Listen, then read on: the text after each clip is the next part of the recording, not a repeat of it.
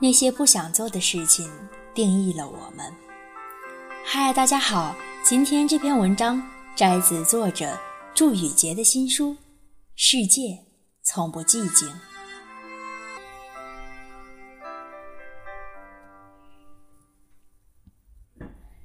我有个赋闲在家的朋友，许多人认为他无所事事，觉得他对自己的人生没有规划和追求。可我反倒觉得，他是对自己最有要求的那一个。正因为他要求太高，他才不允许自己做那个与理想背道而驰的人。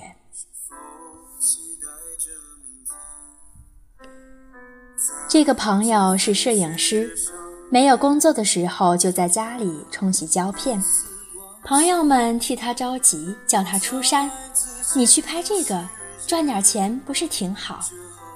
然而在他看来，去拍自己不喜欢的作品，未来这些都会成为人生的黑历史。我跟他有过相似的苦恼，也曾有很多好心人出谋划策，给了我许多看上去不错的机会，比如去创业，介绍你跳槽去更高的职位。这些看上去都比你去读书要好。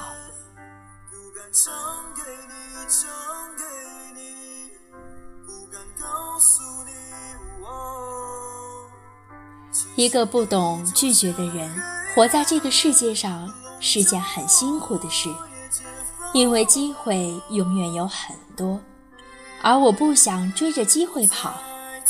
你说过的话，做过的事，都是你的背景。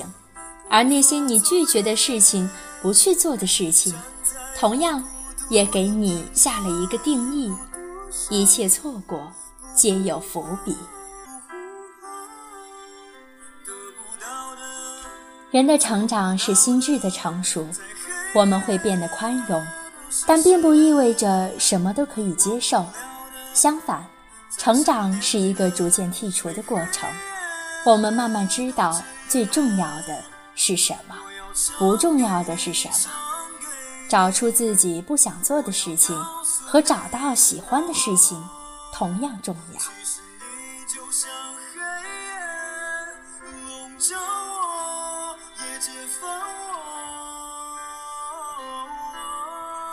今天，我知道自己永远不会成为一个女商人，因为我不善于做生意，不擅长算计。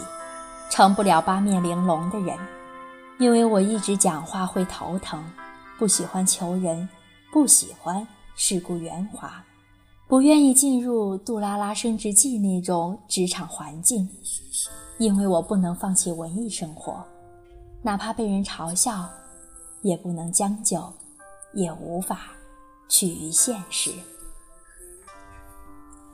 我想到。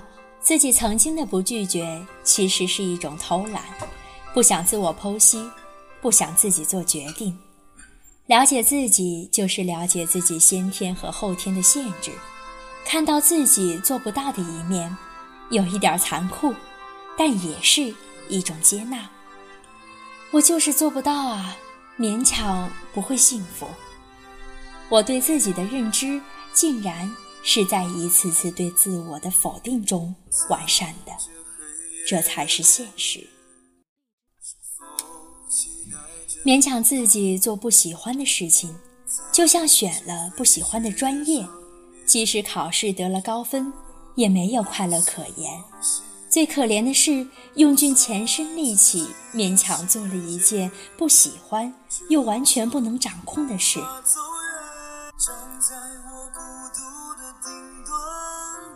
说我任性也好，但我的生命里没有差不多就好，没办法随便一做。如果连不想做的事情都不能事先搞清楚，那日后人生中诱惑那么多，岂不是会把生活搞得一团糟？想清楚自己不想做的事情，然后敬而远之，不勉强自己做不喜欢的事情。先把不喜欢的事情拒绝在门外。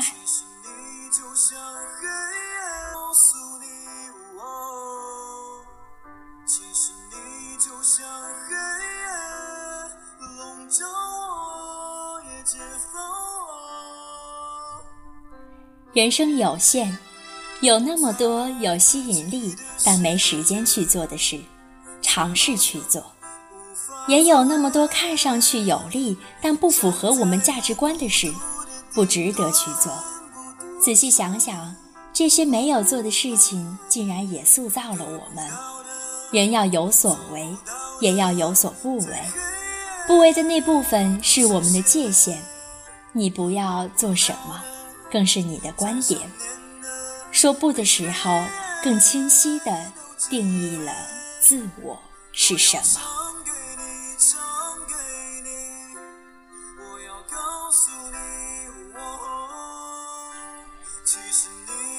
如果有一天我迷路了，不知道该走哪条路，我不怕荆棘，我只希望自己至少有能力知道，不该。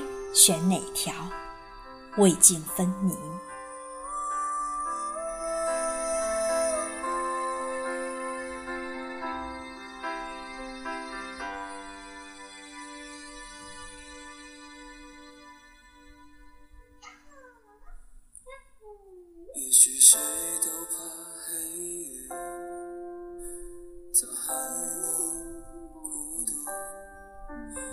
但我期待黑夜，你看不到我，却能看到你，或许在梦里，或许在心里。